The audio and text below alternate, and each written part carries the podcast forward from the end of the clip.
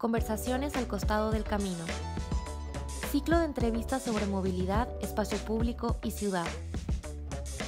Agradecemos el apoyo de Revista Pedalea, Specialized y Santiago Adicto. Capítulo 8.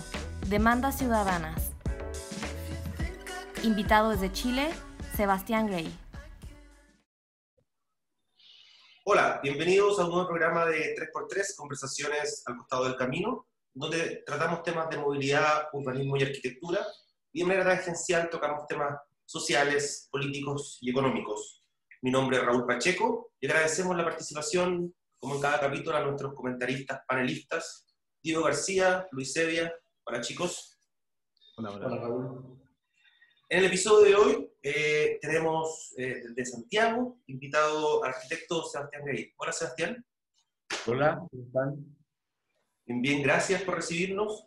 Eh, Sebastián, siempre le pedimos a nuestros invitados que ellos mismos se puedan presentar con la idea quizás de detallar un poco más lo que hacen, su historia, el background, quizás más que nosotros leer un, un currículum en particular. Así que te doy el pase. Bueno, yo soy Sebastián Gray, arquitecto de la Universidad Católica y profesor de la misma universidad desde hace muchos años. Eh, fui presidente del Colegio de Arquitectos de Chile eh, hace unos años atrás em, y escribo regularmente sobre temas de arquitectura y urbanismo en la prensa nacional em, y participo además en algunas organizaciones de la sociedad civil, eh, un par de fundaciones, eh, una en particular, eh, Espacio Público, que es un centro de estudios dedicado a la elaboración o propuesta de políticas públicas, donde tenemos oportunidad de a veces ¿no? reflexionar también sobre cuestiones de ciudad y vivienda y, y, y afines. Gracias por la, por la presentación, Sebastián. Eh, este ciclo de entrevistas lo hemos iniciado siempre orientándonos en la dinámica de la movilidad y en particular de la bicicleta. Eh, iniciamos cada capítulo eh, preguntándole a nuestros invitados por una experiencia que tiene que ver con la bicicleta. Y usamos una cita de David Byrne, de su libro Diario de Bicicleta. Yo voy a leer un pequeño extracto nada más. nos gusta porque, siempre lo digo, viene de afuera del mundo académico y parece ser un poco como eh, esta cosa de sacar los temas de la academia y hacerlos quizás más transversales. David Byrne dice acerca de la bicicleta que le gusta porque tiene ese sentimiento de libertad, esa sensación de liberación física y psicológica que se experimenta al andar en bicicleta. Ver las cosas desde un punto de vista cercano a los peatones, moverse por ahí sin sentirse totalmente divorciado de la vida de la calle. Lo define como puro placer. Eh, desde esta cita nosotros introducimos la primera pregunta que le hacemos a todos nuestros invitados y tiene que ver con la experiencia de la bicicleta. Y preguntamos específicamente acerca de eh, cómo te recuerdas esa primera experiencia de la, de la, bicicleta, quizás cuando aprendiste a andar en bicicleta, cómo, cómo fue, eh, cuál fue tu primera bicicleta quizás, y después cómo eso se vincula en la actualidad, si la sigue ocupando, si es un medio de transporte, si es más bien recreacional, o si está olvidada ahí en el, en el patio, eso no lo sé.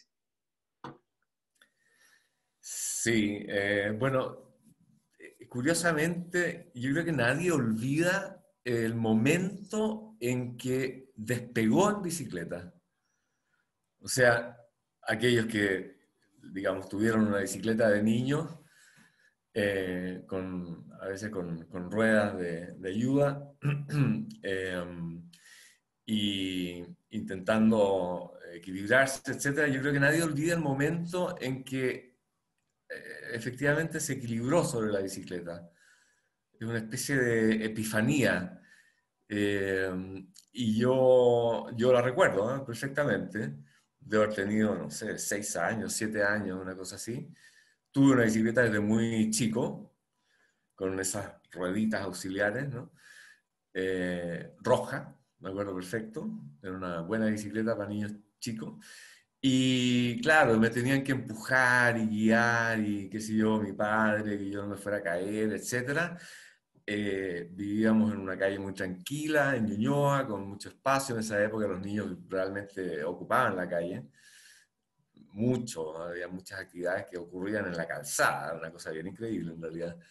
Eh, y aprender a andar en bicicleta era justamente por la calzada.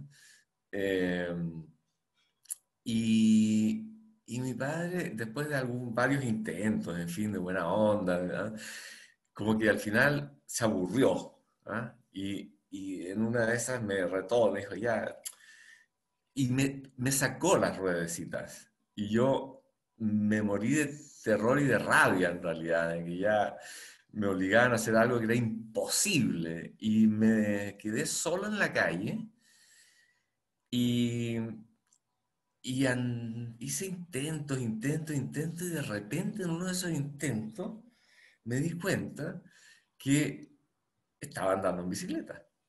Sí, sí, es una cosa así absolutamente extraordinaria. Bueno, eh, aprendí por lo demás con un, ah, con un, consejo que era bien importante, y yo se lo he dado después a algunos niños en, en, la, calle, en las plazas. Me ha tocado un par de veces encontrarme con padres o madres tratando de enseñarle a andar en bicicleta a un niño chico. Yo me he acercado a decirle, ¿no? a darle este, estos consejos que son bien importantes.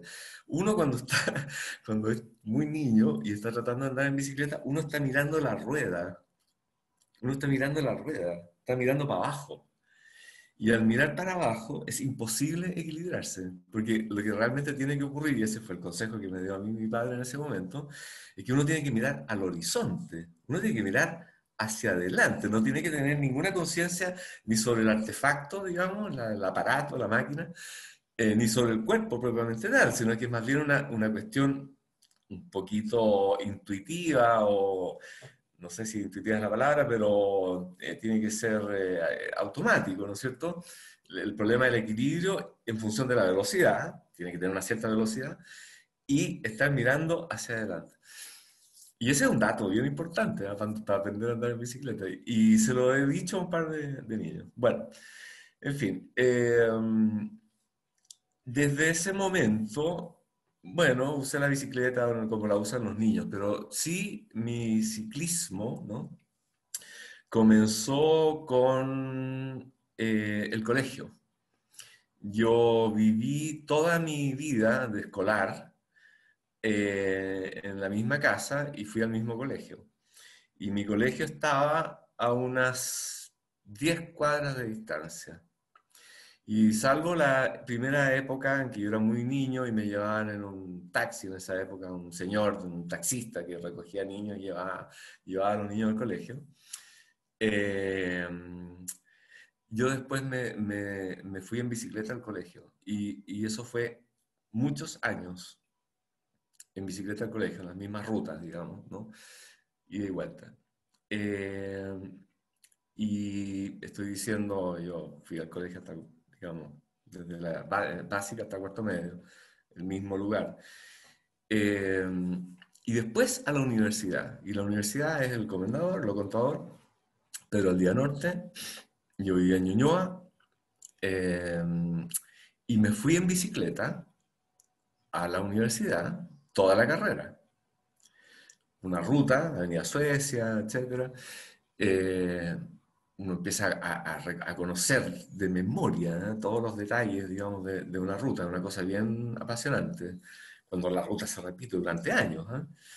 Eh, y, y, por supuesto, bueno, ocupé mm, principalmente, digamos, para trasladarme, no tanto con fines recreativos ni deportivos, a pesar de que sí fui al, a, la, a la costa en bicicleta, hicimos algunos paseos largos en grupos, eh, a Fatillones, me acuerdo que fui en bicicleta. Em, y luego me fui de Chile, un, poco, un año después de haberme titulado, me fui a Boston, donde fui a estudiar. Eh, viví cinco años en la misma casa. Em, me trasladé en bicicleta, me regalaron una bicicleta, tengo familia norteamericana familia norteamericana. Cuando llegué a Estados Unidos, mi familia me regaló dos cosas. la semana que llegué me hicieron dos regalos.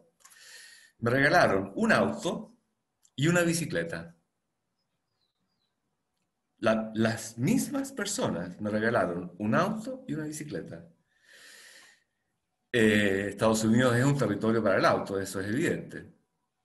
Pero las ciudades están hechas para la bicicleta. Y ellos lo, lo, sabían. Y me regalaron una bicicleta muy buena, eh, vieja, eh, había sido de mi tío, e, era de mi tío, una Raleigh inglesa o tal vez canadiense, porque Raleigh se fabrica o se fabricó en Canadá. Magnífica, un gran marco, tapabarro, eh, unos cromados suizos maravillosos, canastillo, parrilla, em, muy sólida, por supuesto. Y, y, la ocupé los cinco años, esa bicicleta, para trasladarme primero a la universidad y después conseguí un trabajo en el centro de Boston, que queda un poco más lejos, pero me seguí trasladando en bicicleta, invierno y verano, más bien verano e invierno. Y lo digo porque los inviernos son sumamente duros en Boston, son inviernos con hielo en las calles, en las calles se pueden helar. Hice algo que no volvería a hacer, digamos, pero llegué a andar, llegué a trasladarme en bicicleta en tormentas de nieve, que es una cosa bien complicada. ¿ah? Y con el hielo en la cara, me compré una máscara de las que usan los, los, eh, los que juegan hockey en hielo. No sé si han visto, que ocupan unas máscaras de cuero. Eh, es una máscara, una mascarilla de cuero ¿ah? que tiene las perforaciones de los ojos, tiene un, un, triángulo cosido aquí para poder ajustarse a la nariz y un tajo aquí para la boca. Es, siniestro. Te pones eso y la gente sale arrancando. Pero con, e, solamente con esa máscara de cuero yo podía andar, digamos, con 5 grados bajo cero y con viento, digamos, en bicicleta. Esa bicicleta era, era posible, tenía ruedas, tiene ruedas grandes. Esa bicicleta la desarmé un par de veces, la desarmé parcialmente y la metí junto con dos toneladas de bártulo eh, no eran dos toneladas, eran 500 kilos de bártulo eh, que embarqué cuando me volví a Chile. Por lo tanto, tengo esa misma bicicleta que recibí hace 30 años atrás de regalo. La tengo guardada, ya está un poco vieja y le he hecho varias mantenciones y le he cambiado varias piezas, pero los cromados suizos siguen ahí sin ni una mancha. ¿ah? Realmente extraordinario. Y bueno, y después he tenido bicicletas más, más modernas, tengo una bicicleta convencional, digamos, urbana, con una rueda más grande, con, en fin. En Chile, cuando volví, em, ocupé la bicicleta también para ir a trabajar y en general la, la he seguido ocupando para trasladarme. Lo ocupé bastante. Eh, digamos, mientras fue posible trasladarse con, con, un cierto grado de seguridad en el centro de Santiago, he andado por la Alameda, por la Alameda misma, un par de veces, digamos, por Apoquindo, por Providencia, por las grandes avenidas, pero me doy cuenta que no, tenemos que ahí tenemos que resolver algunas cosas. Yo, para terminar y no dar la lata, eh, considero que yo soy del grupo de ciclistas urbanos absolutamente pioneros, precursores. En, un cierto sentido, porque la bicicleta siempre ha existido en Chile y siempre ha existido en las ciudades chilenas, pero la bicicleta fue por muchos años, hasta solamente hace muy poco tiempo, hace 10 años a lo más, digamos, la, la bicicleta siempre fue un transporte discriminado, un transporte para pobres, un transporte para niños, una cosa así, pero jamás un transporte legítimo para personas comunes y corrientes. Y, no obstante, éramos, pero muy pocos, como digo, las personas que nos encontrábamos en el espacio público ocupando efectivamente la bicicleta con un fin práctico, digamos. ¿ah? Eh, yo fui uno de ellos. Eh, yo, me miraron raro. sea, yo fui uno de los que miraron raro en la calle. Eh, por, por, tener la edad que tenía, eh, andando en bicicleta y haciendo un trámite o algo así. Eh, eso felizmente ha quedado atrás, pero como les dije, hace muy poco tiempo que ha quedado atrás. Yo todavía ocupo la bicicleta hoy día para ir a mi oficina, que está relativamente cerca de mi casa, eh, y para ir a la universidad, que está todo un poco en, el mismo barrio, en la misma línea. O sea, la, ocupo, digamos, con fines, con fines de, de, movilidad más que de paseo. Eso. Eh, hola Seba, ¿cómo está ahí?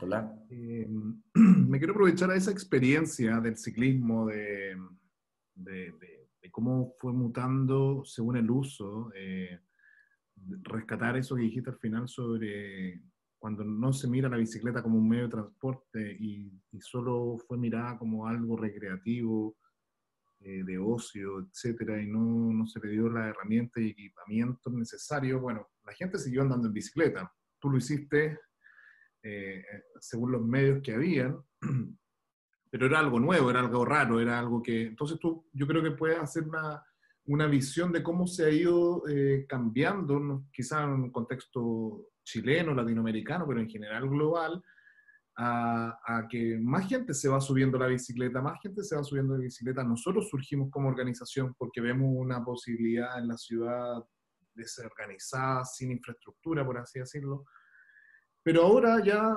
eh, han habido los últimos 10 años, por así decirlo, un fuerte incremento de políticas públicas reales, hay un número de, ciclovías, etcétera, de equipamiento.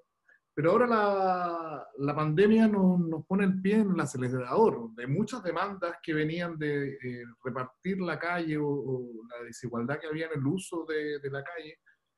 ¿Qué oportunidad ves tú a la bicicleta y bueno, a los patinetes y otros modos de, de estos ciclos que hablamos, eh, se empoderen de la ciudad o, o, sean un actor relevante para el desarrollo de esta nueva reconfiguración urbana, eh, económica. Vemos los delivery, vemos que la gente ya no quiere ir al transporte público, hay una diversidad de ciclistas, unos deportivos, unos de trabajo, otros que van a realmente hacer necesidad. Entonces, ahora se aceleran estos tiempos y, y, bajo tu mirada de la experiencia de cómo haber ido mirando los cambios, estos recorridos por estos ejes que has recorrido y que ahora los árboles están mucho más grandes, pero también hay algo a nivel de superficie que, que cambia. ¿Cómo lo ves tú? ¿Hacia dónde va a apuntar? Eh, o, va a ser todo lo ganado lo vamos a perder en, en un futuro cercano?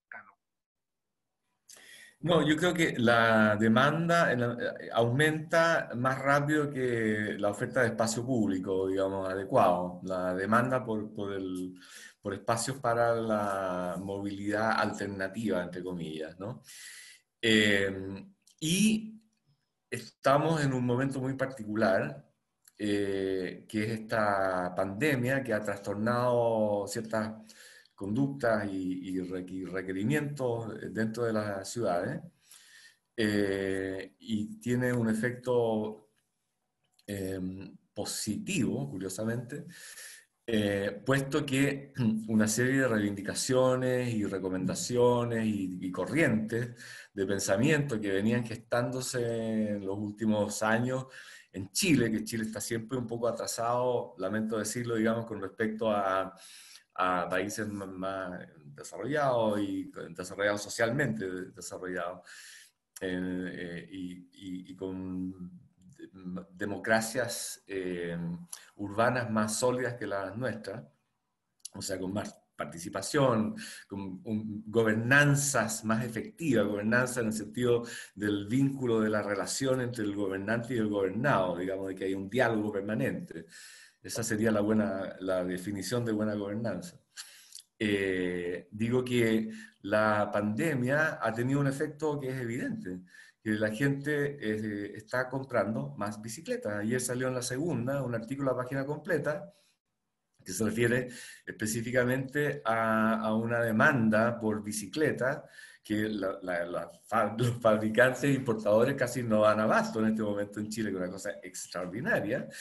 Y, lo que a mí más me, alegra de esto es que echa por tierra y deja absolutamente obsoletos a aquellas personas que hasta hace tres meses atrás se burlaban de la bicicleta como un medio alternativo de movilidad real, o sea, un medio efectivo y real, eh, posible, digamos, para resolver problemas de movilidad urbana. Se burlaban hasta hace unos meses atrás. Y hoy día no pueden burlarse porque la evidencia los deja ya mudos. O sea, no, es imposible. La, la evidencia está ahí. La gente salió en masa a comprar bicicletas. Y, y, no es solamente, e, es por varias razones, pero como les digo, la, la, pandemia tiene un efecto fundamental. El temor de la gente de ocupar eh, transporte público, primero que nada. O sea, la gente no quiere ocupar transporte público porque tiene temor eh, de contagio. Eh, y, probablemente la realización de que este fenómeno que ha venido creciendo en el tiempo efectivamente va involucrando más gente, se hace más socialmente aceptable, etc. Una cuestión cultural. Eh, y por eso digo que la demanda eh, supera un poco la oferta, está por delante de la oferta, cosa que por lo demás, digamos, es un proceso natural en las ciudades muchas veces. Eh, lo mismo ocurriría con el automóvil en, el momento, digamos, en, las décadas en que el automóvil era todo, bueno, sigue siendo un poco así, pero obviamente la demanda está siempre superando la, la, oferta de espacio de movilidad para el automóvil.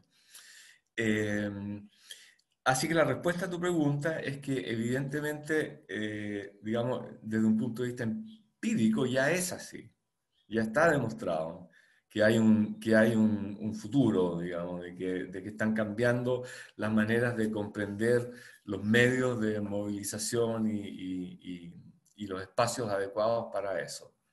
Em, siguiendo con, la misma, con el mismo pensamiento, eh, costó mucho eh, que algunos municipios o autoridades, digamos, locales, tomaran decisiones al respecto.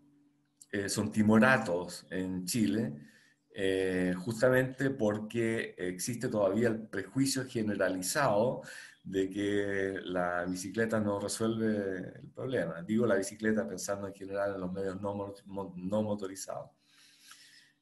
Y hay que distinguir entre la bicicleta y cualquier otra cosa. Yo creo que scooters eh, en una ciudad como Santiago realmente no tienen mucho, mucho futuro. Los scooters, por lo demás, entendemos que está circunscrito a, a, zonas relativamente pequeñas. La bicicleta, en cambio, tiene la capacidad de, de, de, desplazarse, de permitir desplazamientos de varios kilómetros sin ningún problema.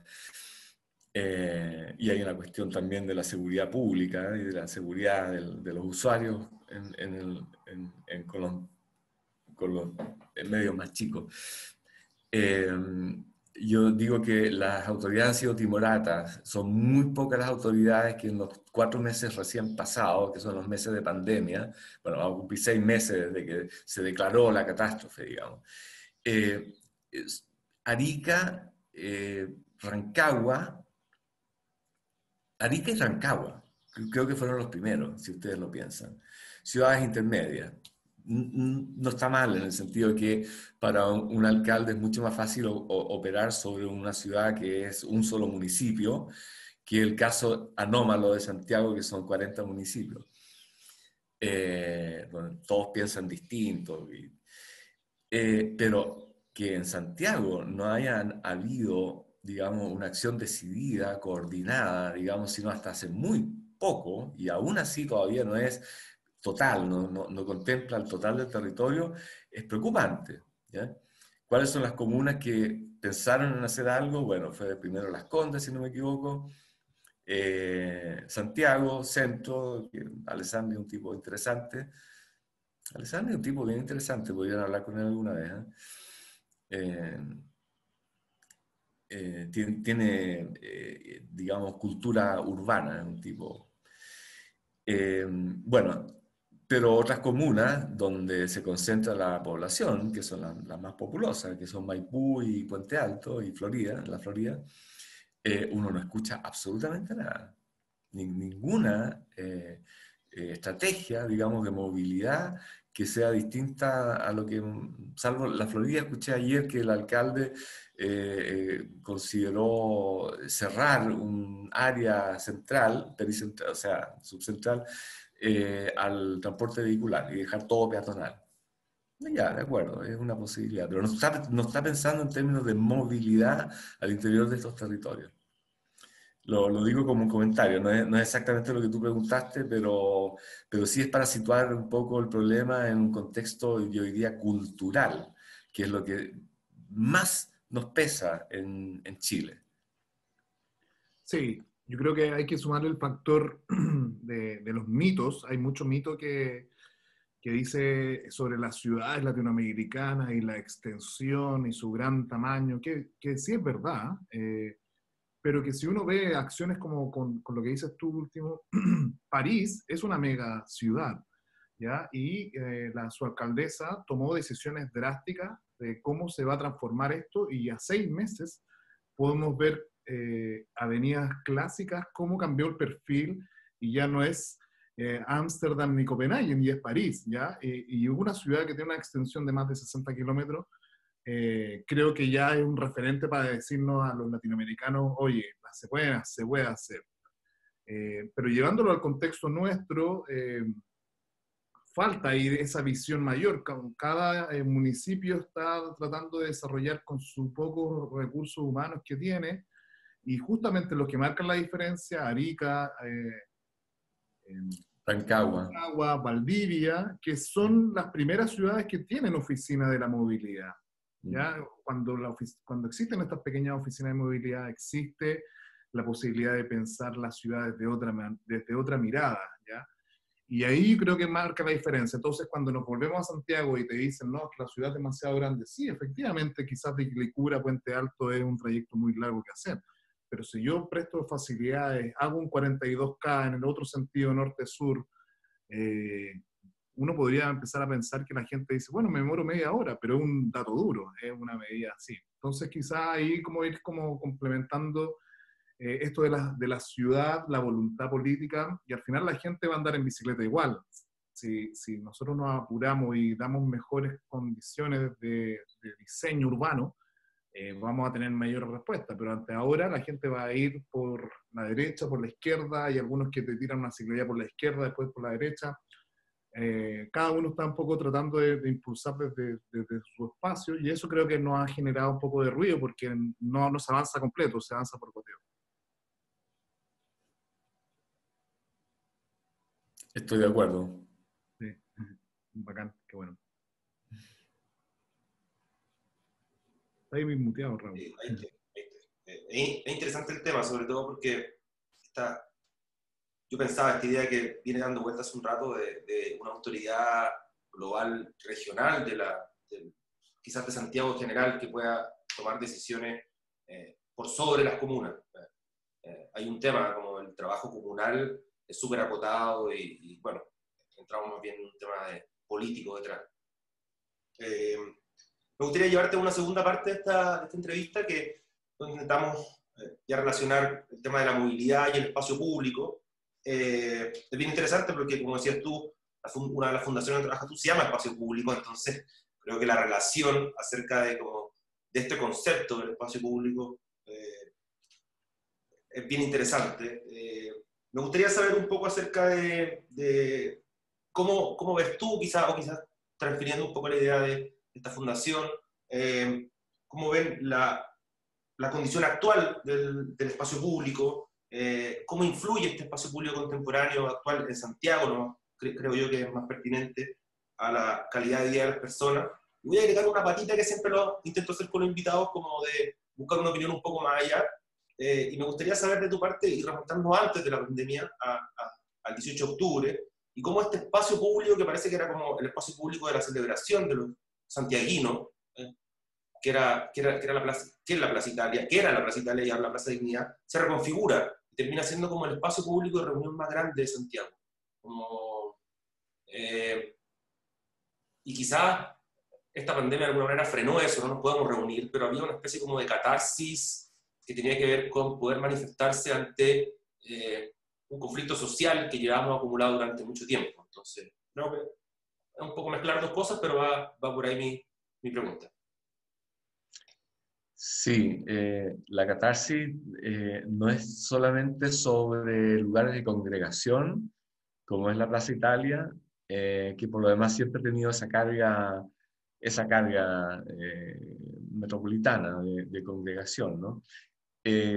sino una cuestión que ha costado mucho recuperar en los últimos 30 años, lamentablemente hay que remitirse también a los procesos históricos, políticos chilenos.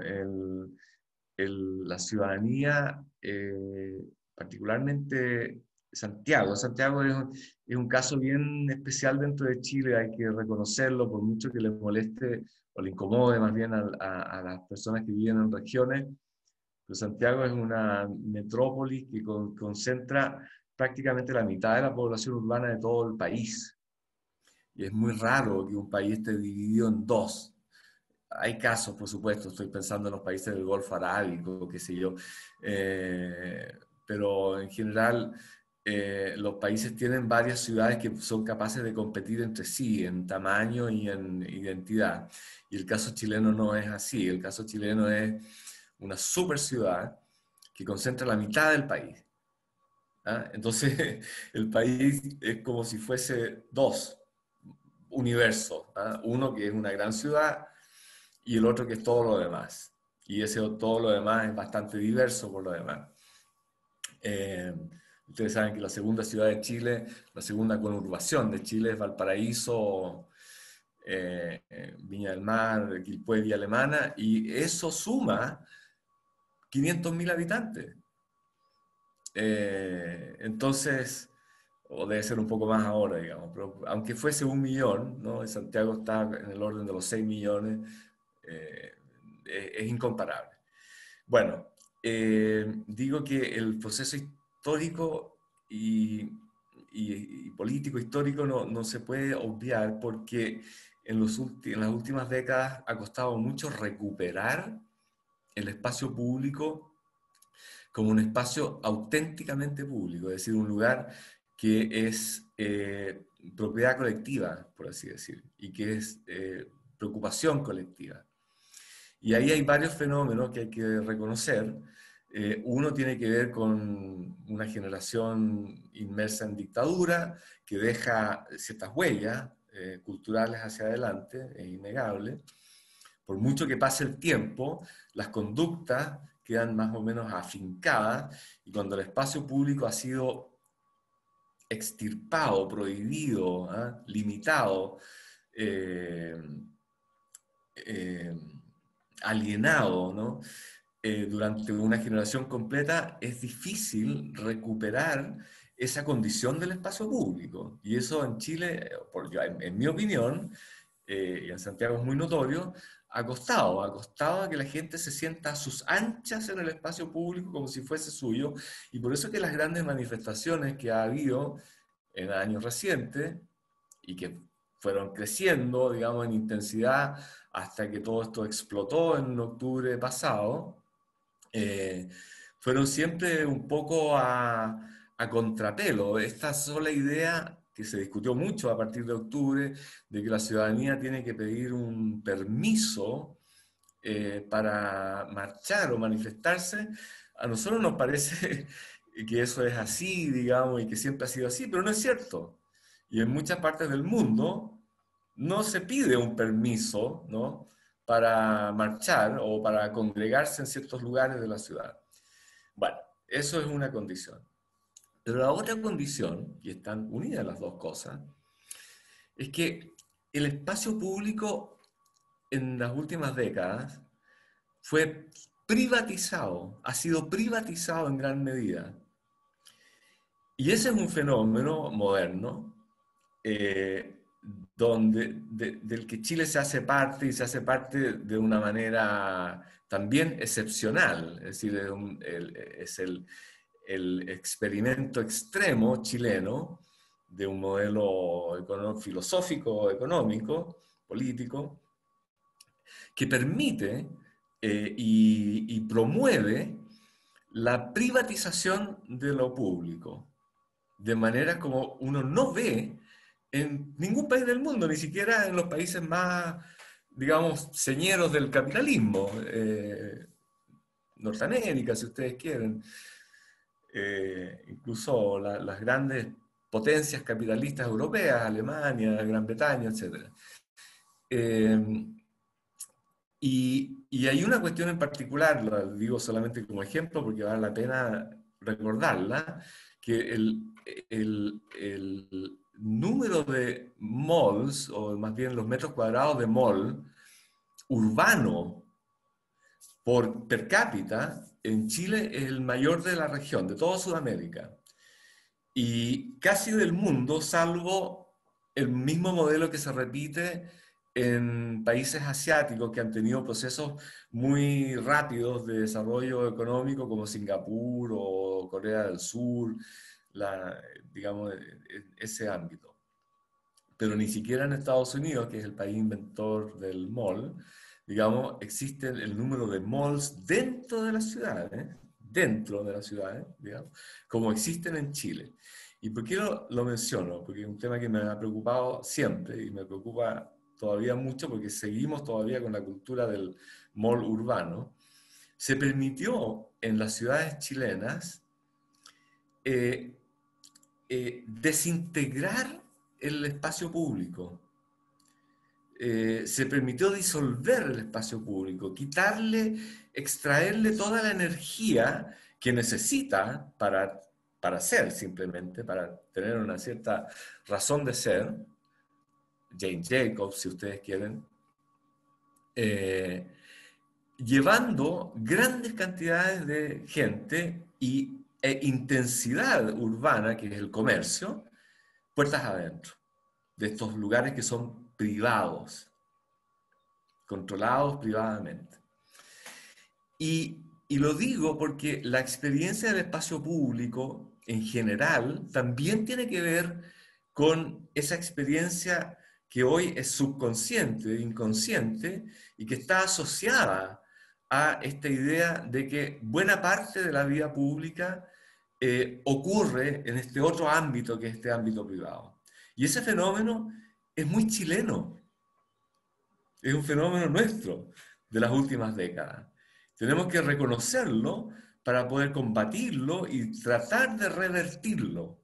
Se va a revertir probablemente de una manera más bien natural, digamos, porque también los fenómenos, como el de la pandemia, digamos, eh, van cambiando las condiciones y van cambiando las expectativas de la gente. Y es posible que después de este, estos dos años, yo creo que van a ser unos dos años de emergencia, vamos a andar con mascarillas por dos años, eh, la gente vuelva, como ya ha vuelto, digamos, a apreciar las virtudes de los 15 minutos de, de la alcaldesa de París, que es poder salir de la casa y resolver sus problemas, digamos, eh, dentro del perímetro del, del, barrio, digamos, y reconocer el barrio y reencontrarse con, digamos, las posibilidades que el barrio ofrece, el pequeño comercio. Eso está ocurriendo ahora, gracias a la pandemia. Y es posible que eso tenga, tenga un efecto. Y sabemos que por, por lo menos en, en, Estados Unidos y también en, en eh, algunos centros eh, digamos, conurbaciones europeas, los malls están empezando a tener problemas, están empezando a cerrar, están quedando vacíos, etc. Eh, pero hago esa reflexión con respecto al, al, problema del espacio público, que es una cuestión cultural histórica chilena, tanto por un problema, diríamos, de, de, represión, un problema de cultura represiva que hoy día hemos naturalizado, naturalizamos la, la represión en Chile desde la dictadura en adelante. La, vuelta a la democracia no significó nada en ese sentido, no, no mucho, quiero decir. Eh, y, y, una cultura económica, este modelo económico, así llamado el modelo, suena un poco trillado, pero es, pero es un término súper correcto, digamos, es el modelo chileno, el modelo chileno, que eh, ha privatizado el espacio público. Es decir, con, bueno, no, quiero seguir hablando, de, ustedes comprenden de qué se trata, pero lo podríamos hacer extensivo incluso al, a, a, los bienes nacionales de uso público en general, más allá del ámbito urbano, porque también hay un problema, por ejemplo, con la administración del paisaje chileno, del, del borde costero, de los parques nacionales, o sea, es, extensivo, digamos, a, todos los ámbitos imaginables de lo público. El problema que, estamos, eh, que tenemos que resolver.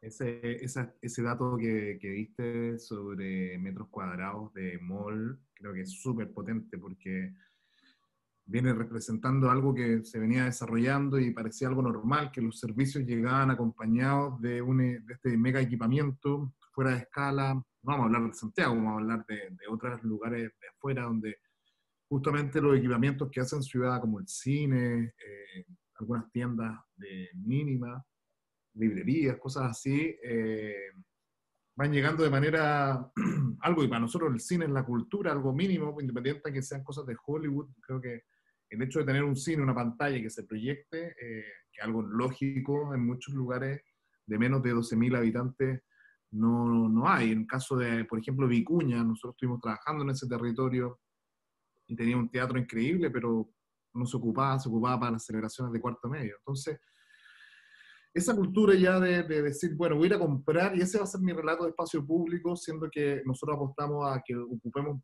parques, eh, desarrollemos eh, parques lineales, anillos verdes, etcétera, herramientas que permitan dar otras actividades extraprogramáticas o de soltar la mente, de salir de tu espacio habitable. Eh, en, ese sentido, ahora eh, salen estos nuevos protocolos. Tú decías, vamos a estar dos años, no sabemos cómo va a ser esta, esta suerte de, desconfinamiento o no tener este miedo de, de no perder las relaciones humanas. Creo que ahí es donde cómo esto nos cambia, nos permite, si por un lado estar conversando de manera virtual y se potencia, se acelera eso, por otro lado vamos perdiendo ese, ese rol del espacio público, solamente salimos a la casa a buscar algo, pero ya no deja de ser el lugar de encuentro. Un poco lo que decía Raúl antes de, esta nueva visión de la plaza de Italia, y cómo la gente ahora ya hay un miedo o a la represión por un lado, o un miedo al contagio. Entonces, eh, todos tienden a guardarse, a, ponerse herméticos y ahí eso también viene a, nivel de sociedad a, a, ser otro problema, porque al final justamente nos enriquecemos de la experiencia mutua. Eh, entonces ahí, ¿qué, qué, qué, qué, esperas tú? ¿Cómo crees que la, la, ciudadanía o la sociedad chilena en estos procesos de cambio, tanto políticos como sanitarios, eh, ¿existe algún patrón común? Eh, hay elementos que sean comunes en ambas partes o para, un poco ver este espacio público y cómo se va a tener que adaptar eh, o, va, a seguir siendo ese, ese, rol que ha hecho antes de, distribu de, distribución y no tanta de permanencia y ahora creo que va a haber una fusión. ¿Cómo lo ves tú? No, yo, yo, espero que a partir de estas experiencias de algunos municipios y alcaldes visionarios, eh, de los que hablábamos hace un rato atrás, eh, empiecen a surgir algunos patrones. Y yo creo que van a surgir en la medida que aparezcan los ejemplos, los ejemplos se hagan evidentes, digamos, y la gente los, los, pueda eh, experimentar. Eh, es evidente que podemos en algunos barrios, o no barrios, pero en algunas zonas centrales y subcéntricas, eh, podemos convertir eh, calzadas en, en, espacio para peatones. Una vez que eso ocurra, así como, mira, todas, todas las medidas de, de urbanismo táctico tienen el mismo propósito oculto, que es que la costumbre los va a hacer permanentes. Ese, ese es el, eh, todo el mundo sabe, digamos, que el urbanismo táctico en realidad lo que, lo que intenta hacer es meter la cuña. Eh, y, idealmente establecer las cosas.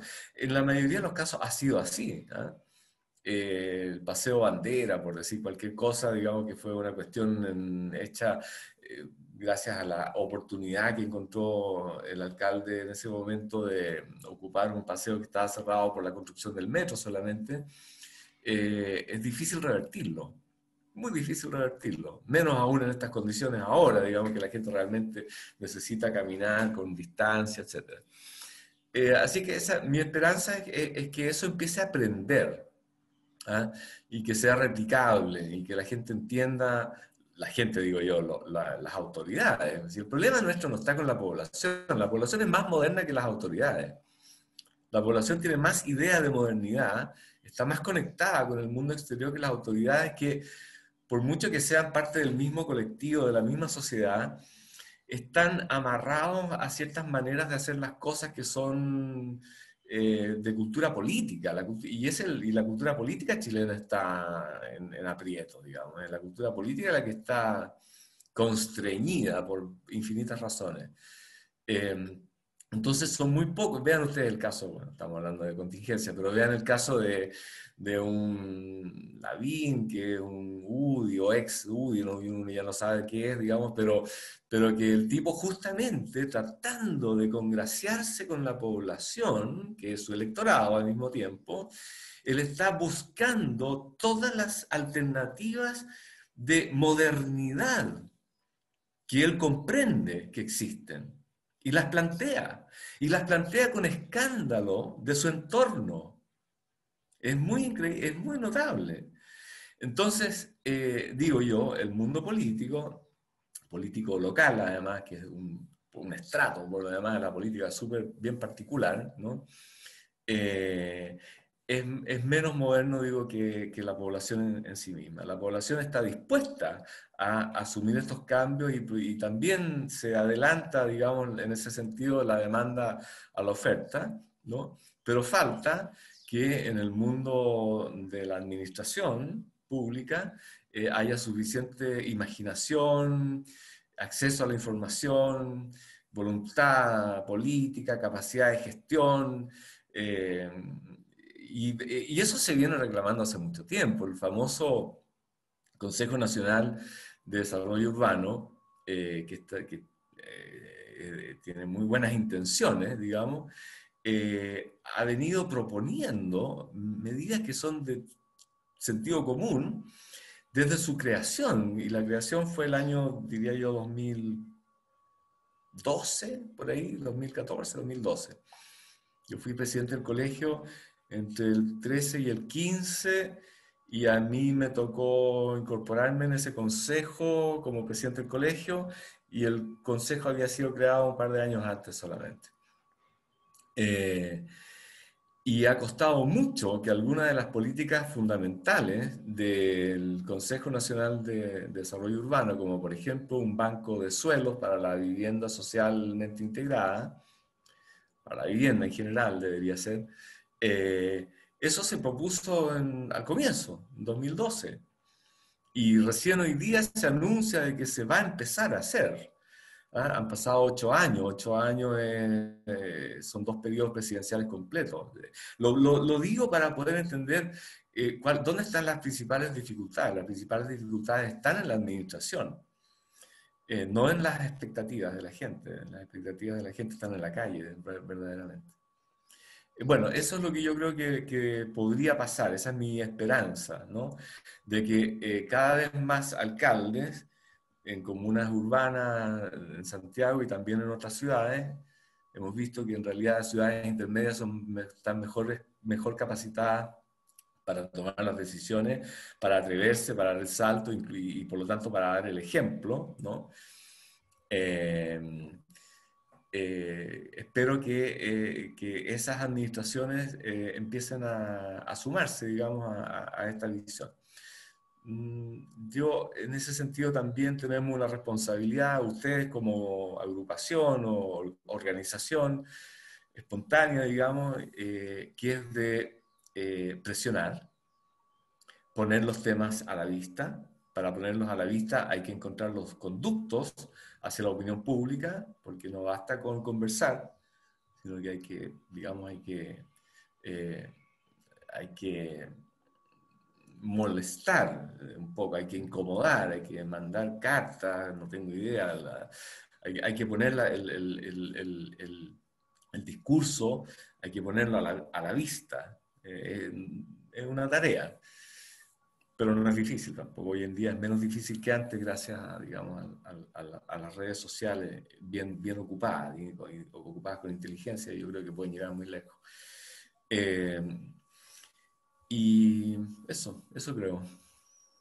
En ese sentido, Sebastián, eh, es interesante la, la, reflexión en torno a la disociación de, de las gobernaciones, de las gobernanzas y de cómo las demandas de la ciudadanía hoy son las que están haciendo posible eh, las transformaciones y de manera abrupta, eh, digamos, iniciada pre-pandemia, eh, muy, muy violentamente, y, digamos, intensificada quizás en, en, lo conceptual, digamos, no en, no, en lo, no, en lo, concreto en la calle, digamos, pero sí intensificada en lo conceptual, digamos, a partir de este espacio, este aire que, nos permitió eh, el encierro, digamos, si, alguna cosa positiva tuvo este encierro, es que nos dio a todos eh, espacio, tiempo y aire, digamos, para, para, revisar todo lo que estaba pasando eh, y poder mirar, tener esa posibilidad de mirar hacia adelante, sin estar tan ocupados de, de, la obra. y justamente en ese sentido, claro, pareciera que, los profesionales vinculados a, las áreas de, la ciudad, ya sea más técnicos, eh, los que tienen que ver con temas más estéticos, estéticos en el sentido más profundo, los que tienen que ver con, el área más sociales, parecieran, eh, son los que están llamados a, responder, digamos, eh, en mayor medida hoy, digamos, hacerse cargo de, todas estas cuestiones y, instrumentarlas, digamos, aprovechar toda esta demanda que hay de la ciudad y de la ciudadanía por los cambios. Eh, y en ese sentido, me gustaría traer algo, si, te parece a vos pertinente, de, tu, de tu quehacer hoy eh, respecto a esta cuestión de, digamos, de, ser un instrumento, digamos, de, estas demandas y de estas necesidades ciudadanas. Eh, en la, en la divulgación o en sacar, digamos, todos, todos estos temas a la, a, la, discusión pública.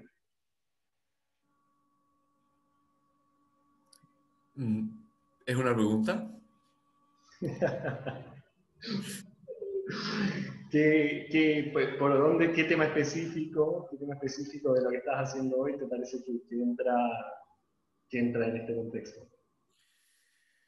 Eh, mira, yo yo tengo una, a ver, yo publico una columna eh, en la prensa donde trato de poner a la vista eh, las deudas pendientes. ¿ah?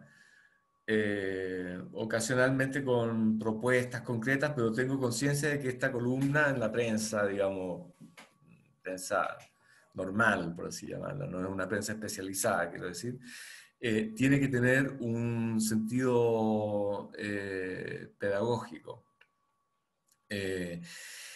Ha pasado algo bien interesante, que en, en, pocos años también, yo diría no, no, más de 10 años tal vez, yo vengo escribiendo en la prensa, en distintos medios de prensa, desde los años 90, ¿ya? Desde que llegué a Chile por una de esas vueltas de la fortuna, rápidamente tuve la oportunidad de, escribir en la prensa. No me pregunten por qué. Conocí un par de personas, me invitaron a escribir, me, hicieron parte de un comité editorial de una revista que en esa época tenía eh, influencia en, los círculos de la arquitectura y del diseño, se llamaba la revista Diseño, era una buena revista.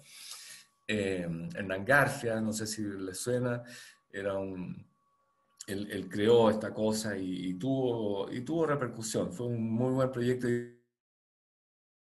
editorial en una época que todavía era fácil hacer una revista. Hoy día eh, prácticamente, ustedes saben que el mundo editorial está en crisis total. Era la época previa, obviamente, a Internet y a las redes, a la, digamos, a la masificación de Internet y a las redes. Las redes sociales no existían.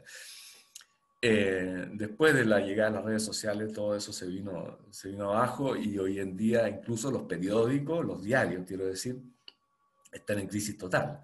Sea, los dos grandes diarios de Chile, las dos grandes cadenas, Mercurio y la Tercera, están en crisis total, total, total, total, total. O sea, no, saben cómo sostenerse. Eh, y bueno, yo contaba que eh, entré por ahí, digamos, comité editorial, unas columnas, en fin. Eh, a poco andar, yo ya estaba escribiendo en el Mercurio. y en una columna que era cada 15 días, me parece, o una vez al mes. Eh, pero bastante grande, en un suplemento, en artes y letras en esa época, donde me dieron harto espacio, una página completa, yo me podía explayar sobre ciertos temas. Y encontré ahí, eh, digamos, la, me di cuenta en ese momento de que efectivamente no, no se trataba de ser realmente muy especialista, ¿no? especializado, ni hablar de cosas muy encumbradas, sino que la mayor oportunidad que uno podía tener era considerando que había un interés mediano, digamos, en los temas de ciudad en esa época, de una época que, tal como les dije hace un rato atrás, digamos, la ciudad, la ciudad fue extirpada ¿ah? del discurso público en Chile. La ciudad desapareció del discurso público en Chile. Hablar de normativas ¿ah? era anatema, eh, era mal visto, porque así como hasta el día de hoy, en algunos ámbitos, la discusión del desarrollo urbano, cualquier crítica al modelo de desarrollo urbano es visto como una, como una traición al modelo. O sea, si nosotros decimos, y todavía la Cámara Chilena de la Construcción, que es el principal agente, digamos, de lobby que existe en Chile, un lobby gremial, empresarial, cualquier crítica que uno le haga a un plan regulador, si ustedes quieren, digamos, los efectos de un plan regulador, es una crítica al modelo, al modelo de desarrollo económico. ¿Ya? Bueno, y, lo digo así porque eh, eh, por mucho tiempo el debate sobre la ciudad no estuvo en la prensa, cosa que en cualquier democracia sólida y sana es normal, es normal que exista un debate permanente sobre lo público, digamos, y sobre la ciudad, cómo se construye la ciudad. los grandes críticos de arquitectura, ustedes saben, digamos, están también está un poco en crisis, eso he estado leyendo sobre eso, eh, pero los grandes periódicos norteamericanos de las grandes ciudades, todas tuvieron, y tienen algunos todavía, crítica de arquitectura, periódica, o sea, una vez al mes sale un artículo importante de una crítica de arquitectura, de urbanismo. En Chile eso no ha existido nunca, nunca.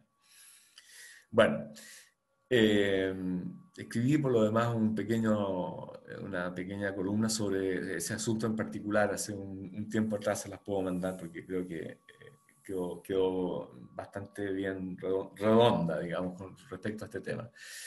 Eh, y me di cuenta entonces que había que educar, que la, la, la, misión no era tanto de debate propiamente tal, sino más bien, como dije, didáctica.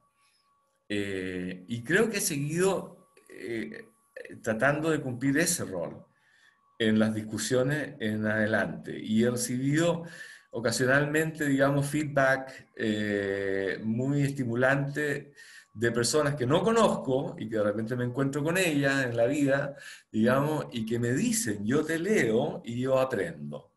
Y eso es realmente una para mí una satisfacción enorme porque significa que ese rol, digamos, tiene sentido. Eh, difusión significa un poco eso, por supuesto. Eh, lo, distingo, como digo, del, debate un poco más eh, disciplinar, que, que, es un poquito más segregador, que es igualmente necesario, pero yo creo que no es posible sin que haya por antes, ¿no? un ámbito generalizado, digamos, un plano desde el cual uno pueda construir ese debate. Eh, estamos en esa otra etapa. ¿ah? En la medida, por lo demás, en que empieza a haber un recambio generacional y en la medida en que se van acumulando en el tiempo, al mismo tiempo, digamos, los, eh, las intervenciones, los errores, las políticas, lo que ustedes quieran, y en el recambio generacional puede haber una mirada retrospectiva, crítica, recién en esa medida nosotros podemos volver a retomar el hilo del debate eh, sobre la ciudad.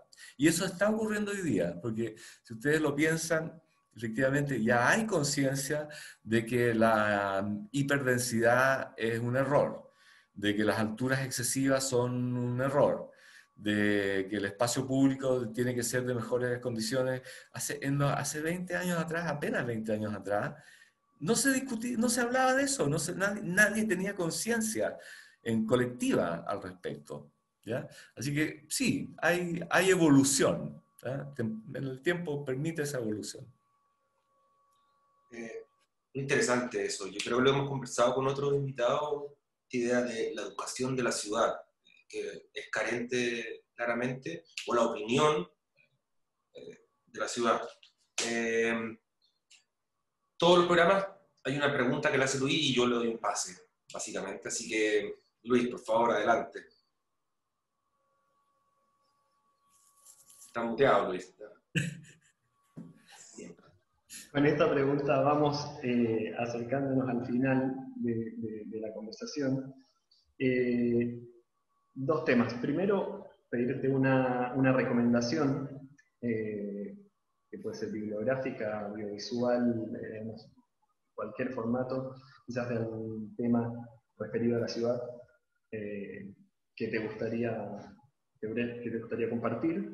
y por otro lado, eh, pedirte una, una, pequeña reflexión quizás en cuanto al, contexto general en el que, nos encontramos, eh, lo conversado hoy, eh, con mira a cómo, cómo, cómo, se, cómo se podría reconfigurar un poco, si es que hay posibilidad de reconfiguración, de cómo movernos y cómo, cómo evitar el caso.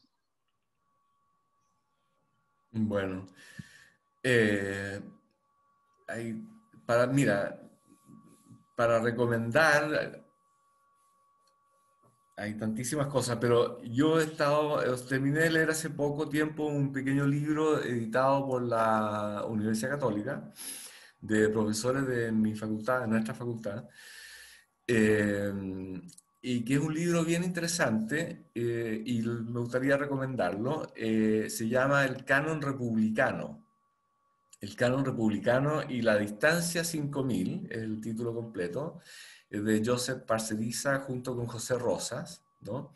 Es una investigación bellísima, eh, bien fascinante en realidad para los que nos gusta la historia urbana, que está indisolublemente ligada a la arquitectura. Eh, eh, en algún momento del siglo XIX, eh, comienzo del siglo XX, la Municipalidad de Santiago eh, le encargó a un arquitecto, un geomensor, un urbanista, em, hacer un levantamiento de la ciudad, para hacer un plano actualizado de la ciudad. Y este señor con su equipo se fueron a medir las calles del centro de Santiago, de Santiago, ¿no? Del centro de Santiago. Santiago en esa época era todo lo que conocemos como el Triángulo Fundacional y diría yo Avenida Mata Sur, digamos, hasta el San Juan de la Guá, el, el, Santiago de Vicuña Maquena, si ustedes quieren, ¿no? rodeado por el ferrocarril. Y midieron los anchos de todas las calles, los perfiles, hicieron unos levantamientos sumamente eh, eh, rigurosos, ¿no? Eh, y lo fueron dibujando a una cierta escala eh, en unos rollos largos de papel, que son los rollos, digamos, de, de, las plantas de las calles, de una, cada una de las calles. Son unos rollos largos de papel. Y con esto hicieron finalmente el gran plano de Santiago. Curiosamente, a lo largo del tiempo, el plano de Santiago, de 1910, centenario de la República, ese plano en la Municipalidad de Santiago se perdió, lo botaron a la basura, porque quedó obsoleto y nunca más nadie supo de ese, de ese, trabajo, que fue un trabajo muy, muy importante, salvo que en un rincón de la Municipalidad de Santiago, que ha sido el mismo edificio por 200 años, eh, había un mueble, una especie de pajarera, un columbario, digamos, un mueble lleno de casillero, lleno de rollos, de tubos, y que nadie lo, había tocado y era un vejestorio que estaba metido en un rincón. ¿Y qué era? Eran los famosos rollos de papel, ¿no? Con los dibujos de estas, de estas calles, de todas las calles de Santiago, norte, sur, oriente, poniente, más no el plano de Santiago, pero sí los rollos. Y esta investigación magnífica ha consistido en desplegar estos rollos escanearlos y hacer un collage de los rollos, poniendo uno al lado del otro y cruzándolos de norte a sur y de oriente a poniente y reconstruyendo el plano general de Santiago en 1910 con lujo de detalle. Lujo de detalle, dónde está cada árbol, cada poste, cada línea del, del tranvía, los perfiles de todos los edificios que gracias a la ayuda de otros expertos, algunos ex compañeros míos que se han dedicado, digamos, dedicado la vida a, a, eh, ¿cómo se llama?, investigar plantas de edificios ya demolidos en Santiago, una cosa increíble, ¿no? Ha sido posible, por lo tanto, recomponer el catastro de Santiago en 1910.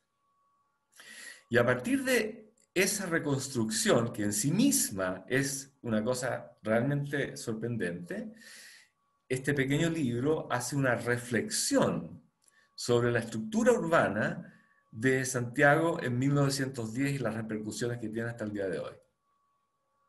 ¿Ya? Pequeño libro, pero muy, muy, muy interesante de leer, se los recomiendo. El Canon Republicano.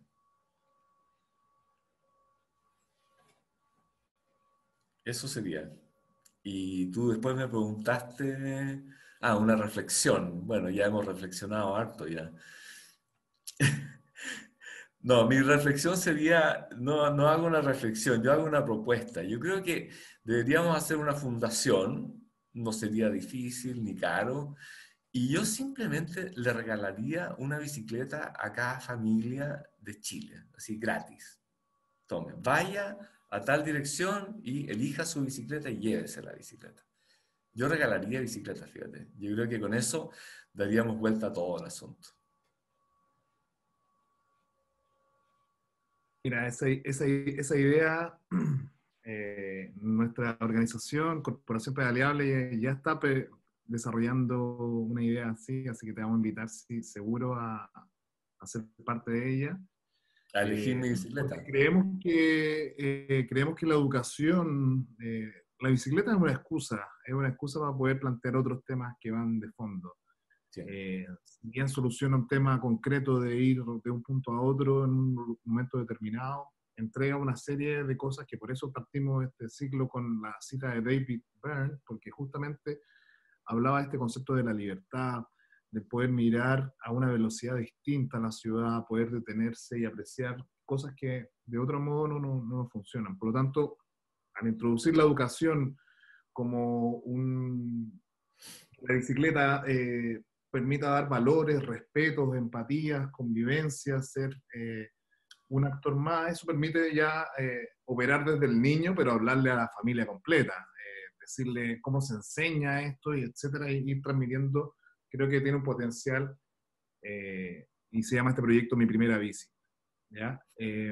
pero, pero como síntesis final, ya para ir cerrando, agradecer esta visión de ciudad que compartimos en muchas cosas y se van retribuyendo. Claramente nosotros tenemos una visión más desde la movilidad y, el urbanismo, desde las infraestructuras de transporte, potenciando la intermodalidad, los espacios peatonales, etc.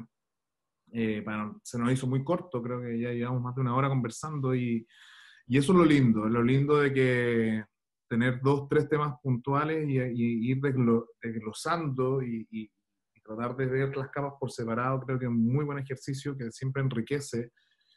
Eh, y, estamos en esta instancia donde quizás la pandemia nos viene bien en el sentido que nos podemos sentar a conversar un sábado en la mañana y que establecemos una red, una red de miradas distintas, pero en torno a una ciudad común, una ciudad que queremos que sea lo más digna posible, eh, que no tenga segregación, desigualdad, de oportunidades, que sea linda también, que sea un lugar de, vínculo con lo natural. Tenemos una geografía que no la tiene ninguna otra ciudad, poner en valor nuestra montaña como, como un elemento de identidad, creo que eh, vamos en camino. Yo creo que la sociedad, comparto con lo que dice, la sociedad está mucho más madura que la, que la administración pública.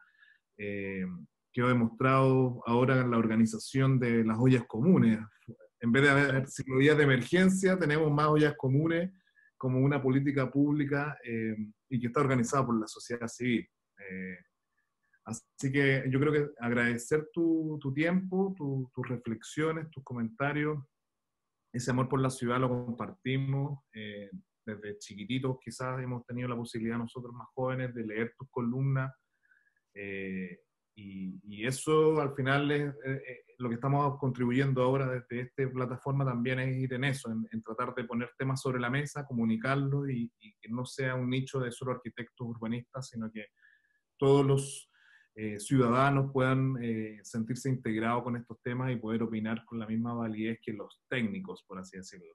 Así que, nada, agradecer desde Pedaleable el tiempo y ojalá ir creciendo en este espacio, posteriormente ojalá tener algunas mesas redondas o, poner algunos temas de conversación eh, con otros, otras miradas de, México hasta Argentina tenemos invitados, así que puede, puede ser bonito esa instancia. Así que muchas gracias, Sebastián. Bueno, Diego, Raúl, Luis, gracias a ustedes.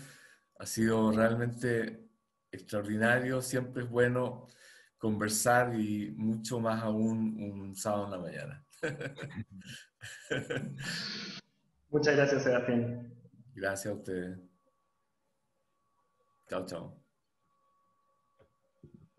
Reitero los agradecimientos de, Diego y, y Sebastián. Ha sido un agrado conversar contigo eh, y espero que nos veamos quizás en otro, otro programa o en otro formato. Eso. Nos despedimos. Este es otro capítulo más de por tres conversaciones al costado del camino. Gracias. Conversaciones al costado del camino. Ciclo de entrevistas sobre movilidad, espacio público y ciudad. Agradecemos el apoyo de Revista Pedalea, Specialized y Santiago Adicto. Corporación Pedaleable